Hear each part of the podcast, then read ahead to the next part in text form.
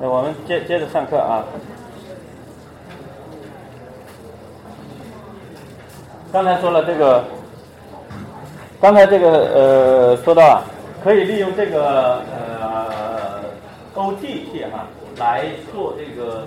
做这个血氧饱和度的。比如说，有刚才说你们这个上课累了，那这个血氧饱和度啊，就是脱氧血红蛋白就很高啊，那含氧就低啊。那这个呢，呃，就是呃，比如说这个呃，要是呃看到人脑子的这个人脑的这种呃血氧饱和度的这种影像，现在在研究，就是生理啊、心理啊，就是脑科学里面哈用的很广泛，就是因为它是完全无创的，而且是能够看到脑子里面的这样的一个一个呃。活动的，就是血氧，就是供氧活动的这样的一个一个物理量的一个一个分布，那么也就是很受欢迎。呃呃，它呃，比如说这个是新生儿的脑的这个动力学观测，另外呢还有它可以比如说不同环境下改变的，这都是一些他们做的一些实验。另外呢还有一些就是呃，他们呢现在是把这个血氧的这个成像啊和这个磁共振成像那个那个套用起来啊去。呃呃，一起的合并呢来分析这种呃疾病的这些，都慢慢的都已经用起来了，啊，那么呃还有啊，把它用在这个呃把它用在这个这个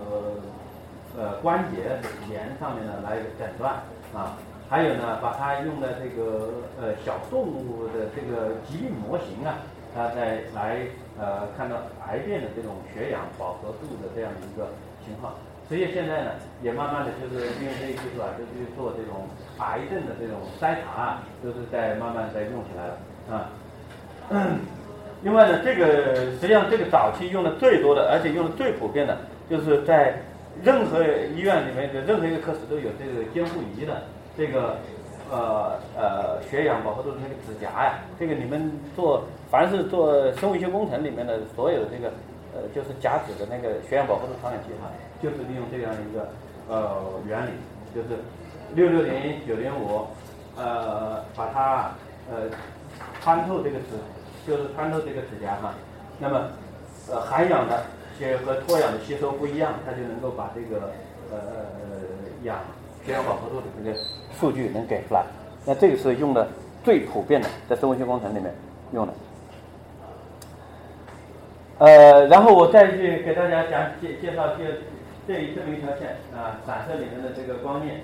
那么这个呃，我呃在后面呢，因为我就我只是把这个这样一个整个这个架构给你们哈，就是我会呃粗略的就把这些每一个片子给大家做一个简单的介绍，介绍一点原理，介绍一点应用。那么具体的细节呢，就是呃，你们将来感兴趣，或者将来如果要上这门课的话，可能会后面会涉及到慢慢更细一点。那这个是光念，呃，今天因为时间有限，后面还有一个大块是还没有讲的，我是基本上是想哈每一个技术给你们粗略的这样去介绍一下。那光念呢，实际上它是啊，就是光啊，它在聚焦或者说是在这个一个一个一个呃分布的光场啊。它能够啊，使得啊，就是它这个有一定的作用力，就是说这个作用力啊，它就是能够把在呃基本上，当然基本上是焦点的地方哈，就是实现的时候基本焦点了。但实际上任何光它都是有一点点作用力，就是这个啊，就利用这个光的这个作用力，在焦点这个地方啊，它那个作用力不就大一些嘛，就能够把这个呃散射而不吸收，吸收它不就烧坏了嘛，是吧？吸收不就是烧坏了嘛？那个不吸收散射的。时候啊，它就可以把这个力啊利用那个力啊，把这个球啊，或者说是呃分子啊，进行移动，进行这个操作，各种各样的操作啊。这个是呃就是光镊的。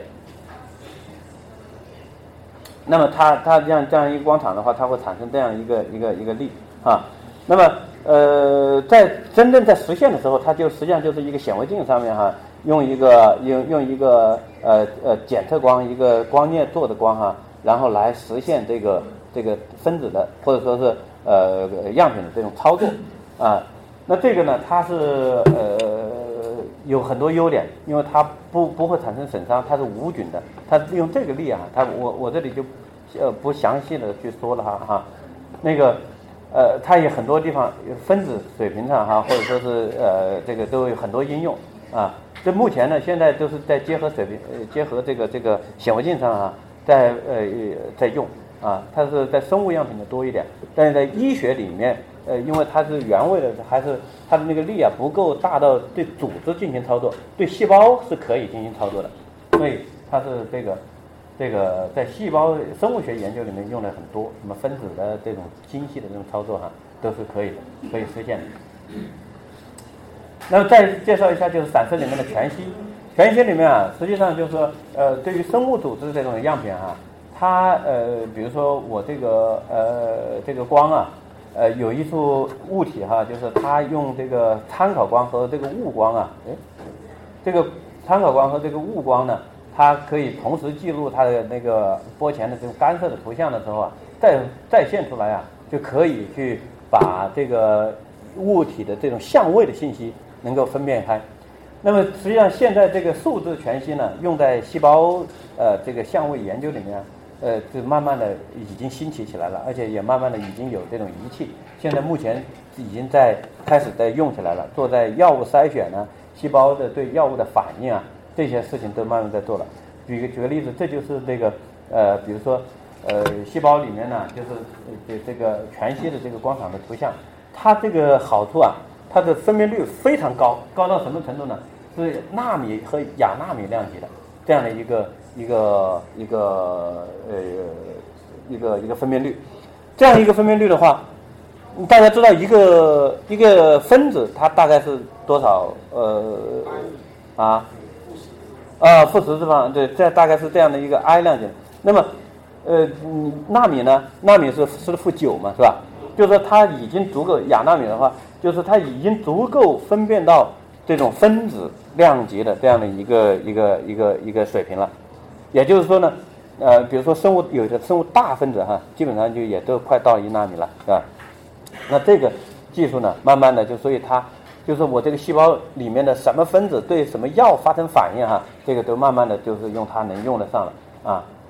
那么呃，还有一个生物体里面或者医学样品，我们人体里面哈，就是有一个非常重要的信息，就是我们要有血流，这个是因为这个血流啊供氧啊。这个血流的这个状态，那个用散射啊，也能够把这个流动的信息能够能够做出来，能够做出来呢。一个就是多普勒，就是我这个光啊打到这个流动的样品上啊，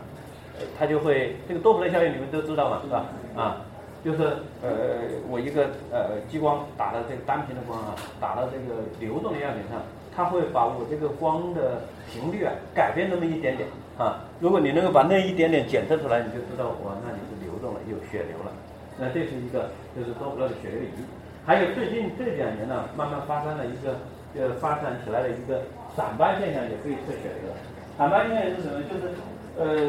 你们散斑就是嗯，这个你你们看到这个我这个光点呢，周围还有没有一些小的？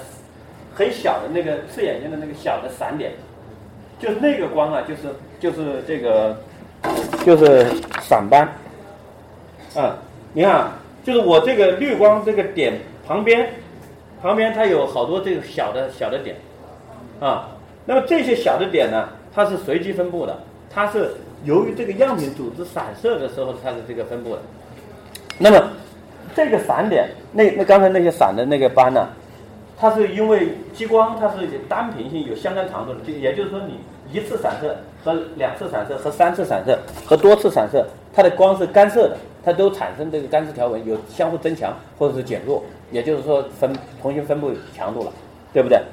那么这个原因呢，就是叫激光的这个形成了散斑图，这个比如说是散斑。如果是静止目标的话，它大概散斑是一个样子的话，那么如果是运动，就是假定有血流的话。那么它的散斑呢，就会挪动，就会移动，就会就会有相应的这种变化。那么利用这个变化呀，就可以把这里面啊，你这是有移动，那怎么移动的呢？就利用这些呃信号，就可以把这个移动的信息把它提取出来，这就散斑的这个血流成像。这是最近这两年呃兴起起来的。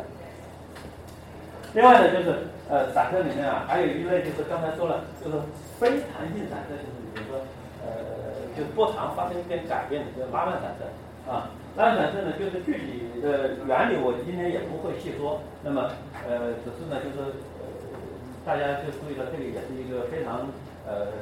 它实际上在一九三零年呃的，实际上是一九二几年呢呃发现的这么一个现象，呃，也是一个诺贝尔奖这样的一个。后面发现生物分子啊，呃，用这个拉曼来做非常好啊，呃。那是实际上呢，就是就是当这个呃，因为分子啊，它是有有这种振动，它光打到这些物质上去了呢，就是说你一个频率一个波长打上去，一个蓝光，比如说一个蓝光打进去了，它有蓝光散射出来，同时呢，还有一个比蓝光长一点的波长，呃，短一点的波长啊，就是这是比蓝光长一点的这个波长，哟，呃，出来，出来呢，那就是说这两个光呢，就是就是拉曼散射出来的。正常的这个光啊就是锐利散射的啊，就是实际上就是我们现在，比如说像这个呃空气里面的这个这个在在这地方过去哈，你侧向你看不到。比如说我如果是这个茶杯这里过去，你会看到有一点散射嘛，是吧？就是这个就是米散射，基本上是啊，就是你看到这个散射现象，这样的话，呃，它是波长是不变的。那么拉曼散射呢，它会变短一点或者变长一点啊，就是颜色。变波长了，变长一点或短一点。那么，呃，它实际上的原理呢，是因为这个分子啊是有这个，除了这个呃自己啊，除了在不同的电子能级有兴奋状态或者说是安静状态之外呢，它在呃兴奋状态它还有呃大兴奋和小兴奋，就是有这种不同的振动能级、振转能级。那么这些，比如说这些像假定这样一个分子在做正转的时候，我这个光啪打上来。假定它刚好往这边跑，我追着它屁股后面打上去了，那么它就会就是有一个，也就相当于有一个平移了，是吧？如果是往这边跑的时候我打上去了，那那个光子的能量就会另一个方向去平移了，是吧？也就是说呢，这样的一个呃波长啊，发生这个这样的一个分子啊，对于光子打上来相互作用的时候，它会产生非弹性散射。啊，非弹性散射呢，就是呃有这样的一这样的利用这个效应呢，就可以去做分子的这种检测了，啊，那这个呃具体的这个我就不细说，因为时间关系哈，就是我就呃粗略的介绍一下。实际上呢，它是形成了，就是它的理论解释呢，就是形成了一个虚拟能级，就还没有到真正的到那个月生态，就是上面的那个态，那个分子的能级，呃那个电子能，那么它呃就下来了。这样的一个虚拟能级的这样一个解释，那这个呃在这里也不讲，就是但是呢，呃，就是它这个现象以及这个原理啊，在生物医学里面啊，那用了很多，而且也是呃呃，目前呢也是一个一个呃很受欢迎的这样一个，不仅仅在生物医学中，还在材料学里面、化学里面，这个呃各种各样的这个这个这个应用啊，都用的非常好，因为。也原因还是因为光学技术它的无损、高分辨、呃这个分高灵敏度的这样的一个检测技术啊，这就是正是因为它这些呃道理，它才呃受到广泛的这个应用。举个例子来说呢，就是你这是呃假定这是一个呃生物分子的拉拉光谱，像像这有些毒品里面啊，它这个有些非常呃多的这种拉曼的特征峰都可以。用这个检测出来。另外呢，就是慢慢的呢，人们不仅仅检测光谱啊，还去检测它的这个影像，就是对这个呃生物样品啊去做扫描啊，就做点扫描，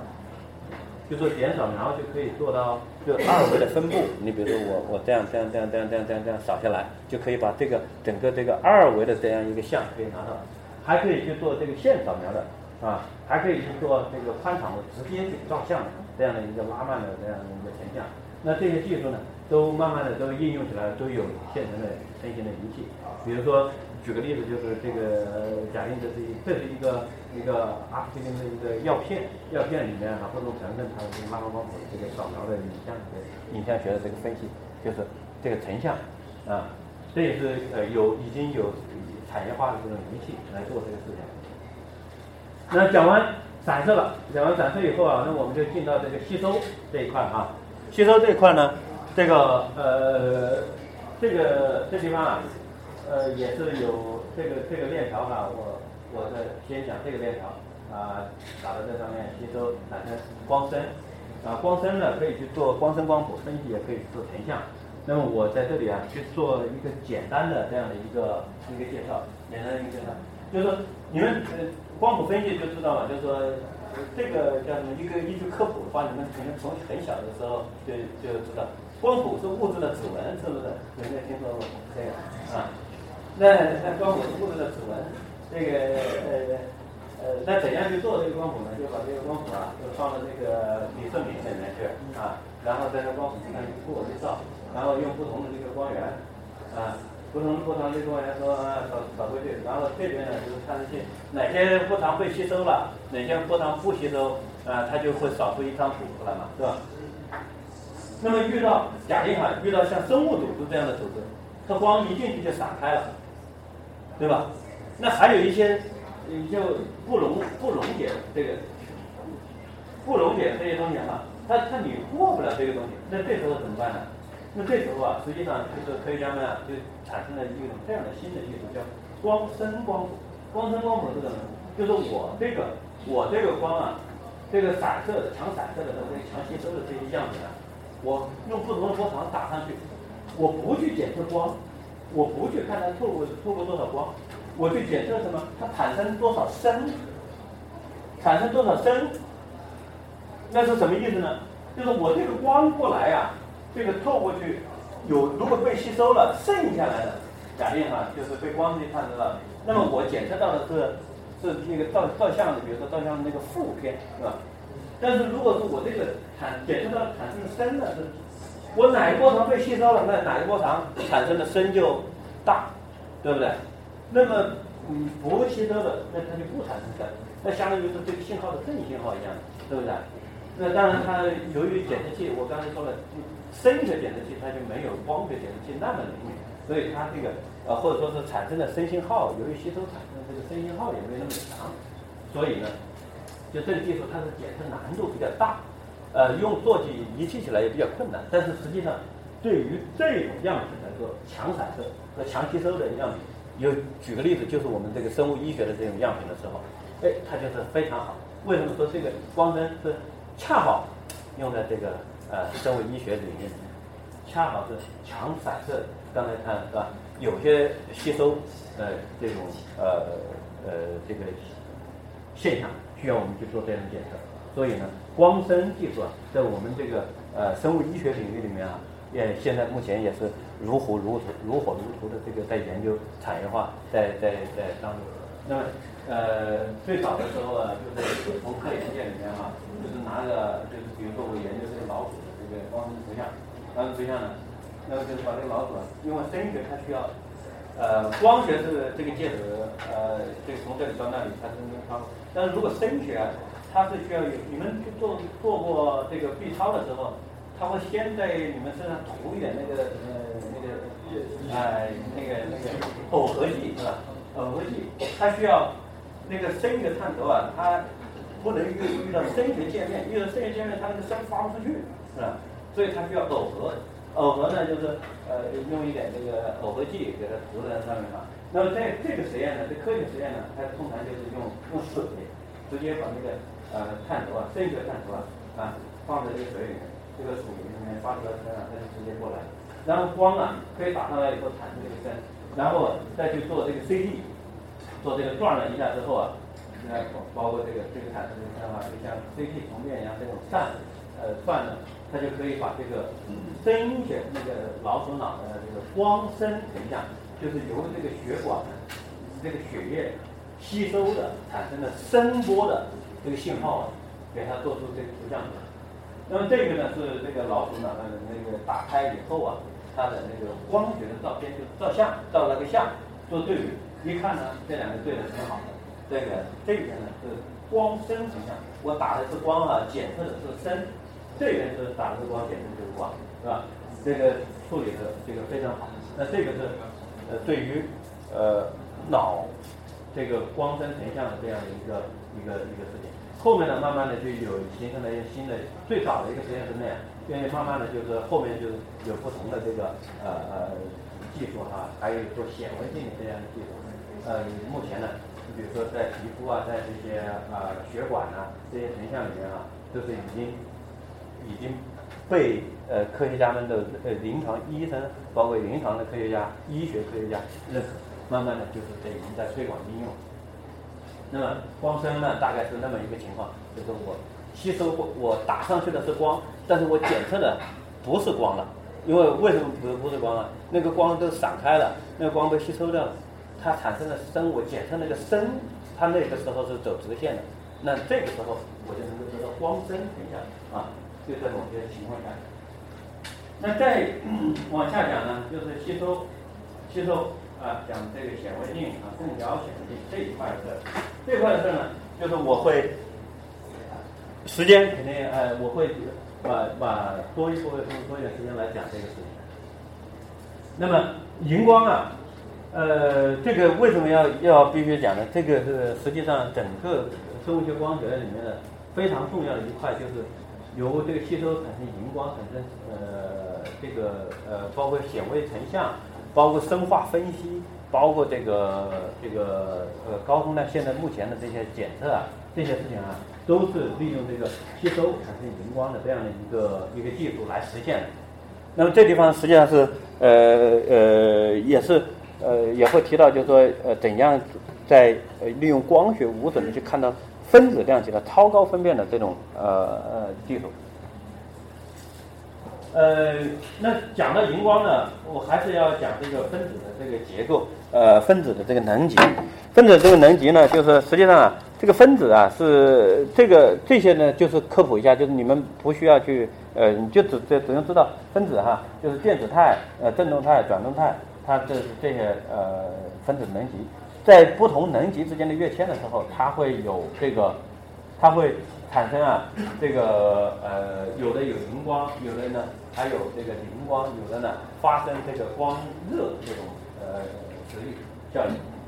那么呃，要想转换的话，呃，要想在不同的状态下转换的话，那么它首先需要什么呢？首先需要激发。怎么样激发呢？我要啊，我这个本来大家都是像这种安静的状态哈，就是在在在，那需要比如说下课铃一响就激发了一下你们这个。啊，这很开心的那个啊，那这个时候，这个分子哈，就是需要大部分的分子啊，都是比较比较懒的，都是待在待在这个这个基态，那么被激发了以后啊，它会到上面的不同的激发态。那这些这些能级之间呢，它的来回的转换，它有这些过程。这个我在这里不细说，就后面如果感兴趣的同学，我们在将来在课程里面再去细说。那么有一种荧光呢。呃，有一种呃转换呢，有一种能量发射呢，就是打上去以后啊，它这个产生的这个下来以后啊，它又以光的形式发射出来，就是荧光产生这个荧光。荧光在自然界里很多，它实际上在我们的身边也很多。那实际上就是呃，这个是当时在那个呃中央电视台那个那个那个那个呃地方，就是身边啊，实际上有好多，尤其是食物啊，食品，就是包括买菜呀、买米呀。因为有很多这个不法商人啊，他为了让那个米的卖相好看一点，或者让这个蘑菇啊，就是卖的亮丽一点哈，他就涂一些，就是有一些一些染料上去。一些染料啊，这些染料啊，实际上就是呃有会产生荧光的。另外呢，还有像萤火虫啊，像海里面的海里面的这个好多这些都是有荧光。呃，这个染料呢，我今天我也带来了，那个我这里呢就。带来了，我因为每次我上课哈都会给大家看一下这个现象，这现象还是很好玩。这就是一个就罗丹明这个染料，呃，当然不是这个荧光蘑菇的这个染料哈，那是这个，但是一杯染料就是，呃，你比如说我用这个红光过去，你们你们有没有看到不同颜色？没有，是吧？没有，它这个呃就是我，而且你都没有看到这个光中间这个没有这个红光过去，中间是透明的，你没有看到这中间有光吧？只有这个壁上面你能看到有光，是不是？但是如果我换成这个绿光，你们就可以看到，呃，绿光啊，绿光，你们看到这个绿光经过的路径哈，它是不是还有那个黄光啊？是不是？它这个这个，而且是这个呃绿光是不是越来越尖、越来越细、越来越弱了？是吧？那这个是什么原因呢？就是这个绿光啊，打在这个罗丹明分子上啊，使这个罗丹明分子啊就变上到激发态，然后呢掉下来以后啊发生那个黄光，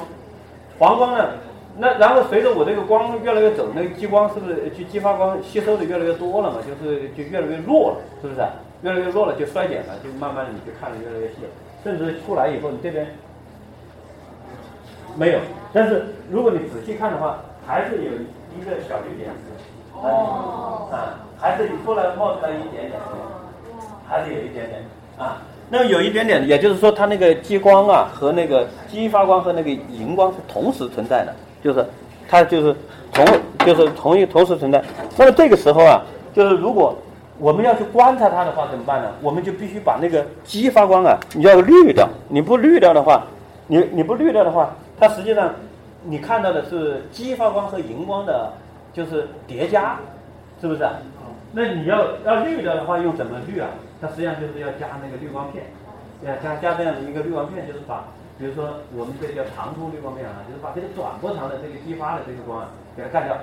剩下来呀，就是这个长波长的就让它通过去，透过去。那怎么怎么加在哪里呢？就加在这个这个地方，加在这个样品这地方啊，激发光源照到这里，然后呢，这个地方呢。简单的两滤光片，这里是做成像，那么这个就是荧光去成像。那实际上，这个当时那个人中央电视台报道，就是那个小学生啊，就是用这个呃呃呃滤光片啊，就是那个去做那个荧光成像仪，就是这么一个一个简单的装置哈，就是加个滤光片，加一个那个 CCD。当然，如果你不用 CCD 的话，就是眼睛肉眼，就是眼睛就是最好的 CCD，是吧？那你就可以直接可以看到。啊，如果是要加有滤光片的话，你们就会发现那绿光啊，全部给滤掉了，就剩下的只有这个黄光了啊。这就是这个荧光的这样的一个一个情况。那照出来的这个荧荧光蘑菇哈，这个。那呃，再往说呢，就在看的显微成像。那显微成像呢？那实际上啊，就是你这个时候啊，这个这地方已经没有地方给你加了。显微镜的物镜的共识距离，你们要去看显微成像的时候，是不是那个要那个样品要离那个镜头很近呢？是吧？要保证它的数字孔径。嗯，待会儿我会讲一个概念，就是数字孔径。就是说，那那时候没有地方照这个光源了。那通常啊，激发光源它是从后面打过来，从从上面打过来，打过来以后啊，就照到样品上。然后呢，就是有这样一个。如果你们用荧光显微镜的话，你们就总有总能看这样一个二向色镜的一个一个 Q，一个一个一个一个盒子，就是一个一个方块。一个方块呢，其实那里面啊，就是有滤光片、二向色镜，把长波长的把它透过来，短波长的激发光啊，把它反射，短波长的激发光啊，反射到样品上去打过去，然后产生的荧光长波长的让它透到这个碎粒上面，啊，这些荧光。比如说，这个就是一台标准的这种典型的荧光显微镜。那么荧光显微镜呢，它这个，它荧光显微镜呢，就是呃这个上面啊，这个就是二向色镜，不同档的二向色镜，呃上面的这个，然后呢，这个呃呃激发光源呢是从这里，它把打波长的打下来放到样品上，然后散射长波长的就上去，上去呢到这个地呢，那就是这样的一个一个。当然了，就是这个是这是就是最最呃老式的这种荧光显微镜。那么现在的荧光显微镜呢，基本上就是要高端的哈。呃，当然这个不高端的，它现在这种也有，就比如像教学啊，像这种，我不知道你们用过教有没有荧光显微镜？那个就是有哈，就是你们将来就会看到这个，就是这个二向色镜那个短波长反下来，呃长波长上去的这种荧光的。那么，呃呃，这种显微镜，当然，现在我说高端的的话，基本上是叫扫描的，就是共焦显微镜、共焦荧光显微镜。那么它的这个分辨率啊，会非常的高。后面我们会讲怎么去提高分辨率。那么荧光显微镜很有用，它这个可以去看什么乳腺癌细胞啊，什么这是乳腺癌细胞啊，还有好多各种各样的呃细胞里面的荧光标记的这些结构，是现在基本上是。作为生物学或者说是细胞生物学或者说是分子生物学这些研究的实验室里面哈，是已经是叫了，就是像你们用手机一样的，就是基本上每个实验室是必备的啊。那么呃呃，每一个细胞室都会配荧光显微镜啊，每一个都会配显微镜或者荧光显微镜。那么实际上，你配荧光显微镜，你是要要你要要看那个东西，到底你要你比如说你拿着手机，你是要你要是要做什么事儿，我要要要比如说上个网啊什么，看个新闻什么的啊，那你那有个循环显微镜，你是要看什么东西啊？要看什么用啊？实际上就是要需要你看这些东西啊，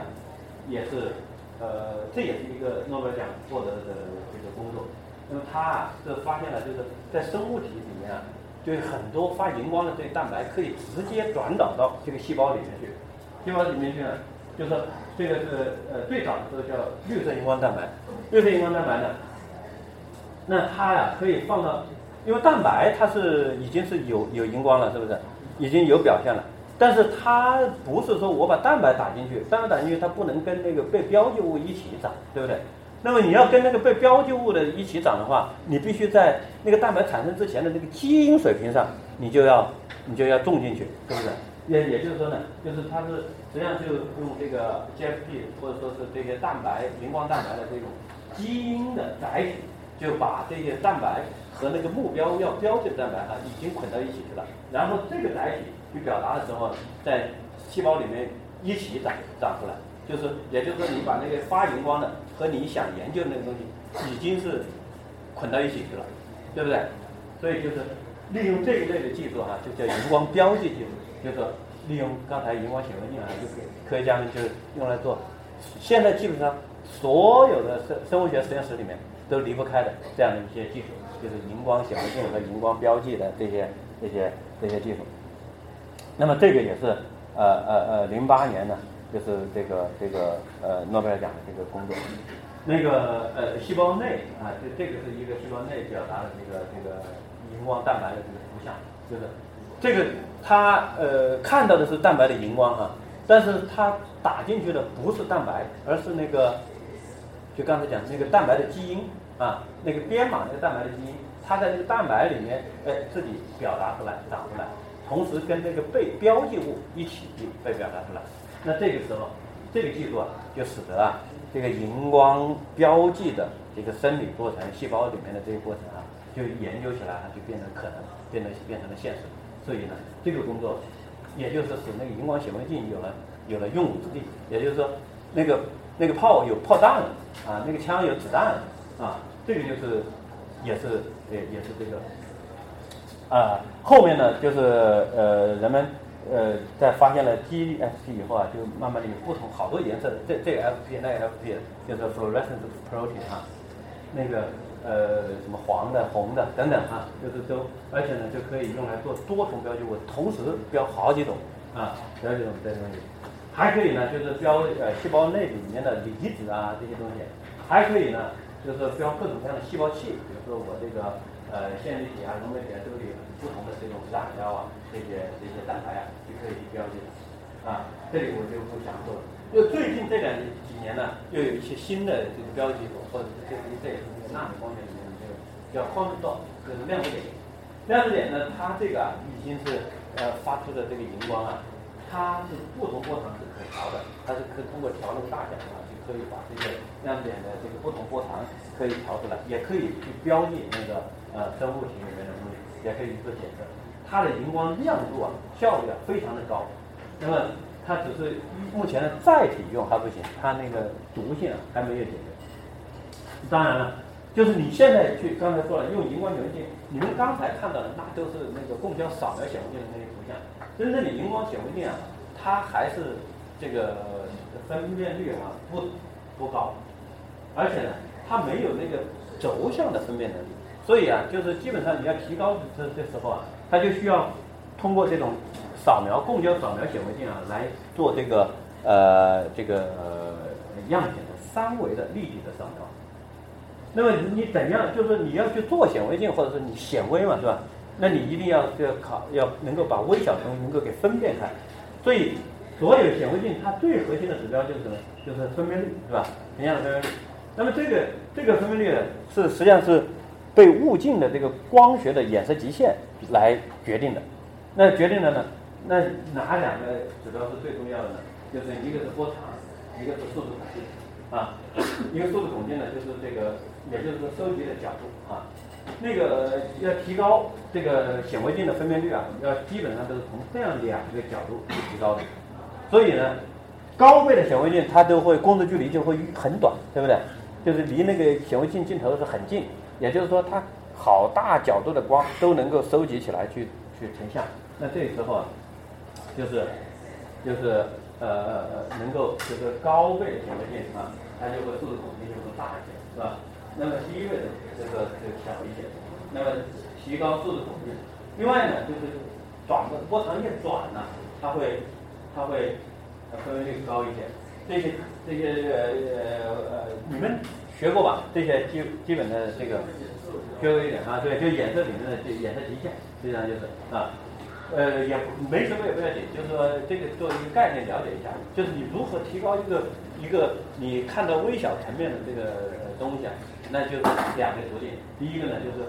用短波长一点的照射。那它会提高。另外呢，就是用高倍的物镜呢，它是工作距离变短，收集的立体角变大的时候，它会分辨率会提高。因为刚才这个，就是我这个焦长焦距变短，同样统计一下，它收集的角度啊有这么多，是吧？这边呢收集的角度这么多，所以它呢能够得到更高的这个分辨率啊，就是这个这个这个公式来决定啊。那么当如果当这个我再也不能做高了，现在你知道，就是说，为了为了做高显微镜，呃，高倍的显微镜，你们一定知道，就是我上一百倍的时候，已经叫要油镜，对不对？那油镜是为什么要用油镜呢？那就是为了把那个那个 n，就是那个那个刚才啊，让这个数据数字孔径提高，一个除了提高这个阿尔法，增大这个阿尔法。另外还增大这个 n 呢，就是那个玻璃的折射率，对不对？但玻璃的折射率你要提高了，你要怎么样？那个光就出不来，出不来，你又怎么样更高？就用那个油来耦合，那就是提高这个 n，是吧？哎，提高这个 n，是吧？焦长变短是提高这个，呃，加这个 r，是吧？所以呢，这个分辨率它都提高。那如果如果哈，就是我这个。传统的几何光学已经最高了，我也用油镜了，我也呃就是呃已经到极限了。到极限了，大概是个什么情况呢？到极限了，大概是到极限了，大概就是波长的这个零点呃六呃或者是一半零点五倍。也就是说呢，我用二百五十纳米，比如说三百纳米，这已经是紫外光了，对吧？再往短波长。行不行呢？再往短短波长就不行，那为什么呢？很多器件就玻璃也不能用玻璃了，啊，这个这个要用石英了，就是短波长的这个光啊，那个很多器件就透不过去了。另外还有一个原因是什么原因呢？你们，我们同学都是就是，尤其是女生啊，就是生怕那个皮肤晒黑了，它是什么呢？就是紫外线，就是再往波长短波长的时候啊。它那个紫外线呢，它是对分子是能够破坏，就能够把分子打散，就是对身有有损伤。所以啊，它有目前呢，就是我们现在用的这个波长啊，基本上都是三百以上。那三百的话，如果我们要去做显微镜的话，最好的显微镜，你就你就是这个已经国际上的这个顶级厂商，泰斯、徕卡、欧尼像等等啊，这我们国家现在这个光玻璃还没有摸到那么好的情况下。那这些人，这些厂商哈，他都只能做到这个零点呃二这个微米，就是两百纳米这样的分辨率。那么进一步突破的这个工作哈，就是我下面紧接着就会讲一下，就是就是这个去年获诺贝尔奖这个工作哈，这个就是利用刚才那个荧光啊，来把这个衍射极限突破，能够看到更高分辨的，甚至几十纳米或者十几纳米的这样分辨率的这么一个技术，我做一个简单的介绍。那么刚才讲的就是说这个，我刚才还是荧光嘛哈，荧光。那么荧光呢，它是这个分子的能级结构啊，它是上上下约间呢，它是需要能量转换，需要那个光谱来来介入。那么它实际上在不同，我假定刚才这个是好多能级嘛，我假定我抽出两个能级出来啊，那么它是一定是满足这样的一个一个一个分布，一个分布。那么这些我呃你们也不用不用去了解啊，也不用去说，我就就了解一下有这么几个过程。第一个呢就是说这两个能级它之间的转变啊，一个是我用这个光子啪把它打上去啊，打打上去，有一个叫这个受体吸收这样一个过程，它一定会有。另外呢，还有一个就是我在上面的能级啊，我自动会下来，就是这样的一个过程。还有一个过程，就是叫受激辐射的这样一个过程。什么过程呢？就是说是我这边一个光子打进去呢，把上面那个把它两个带下来一个，这叫受激辐射。受激辐射这个这个过程啊，实际上是最早就是爱因斯坦发现这个这个过程。后面，呃，刚才我讲的就是我们光学界里面四大这个这个突破之一，激光的产生就是这个受激辐射增强的这样的一个光，就是这个过程我把它人为的增强了以后，就变成了产生激光啊。那这个过程，我既然可以利用它来产增，就是 laser 哈，就是放大。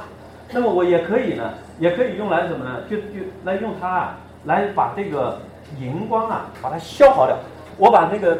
分子打上去了以后哈，我迅速用这样的一个消耗过程哈，我就可以把它带下来。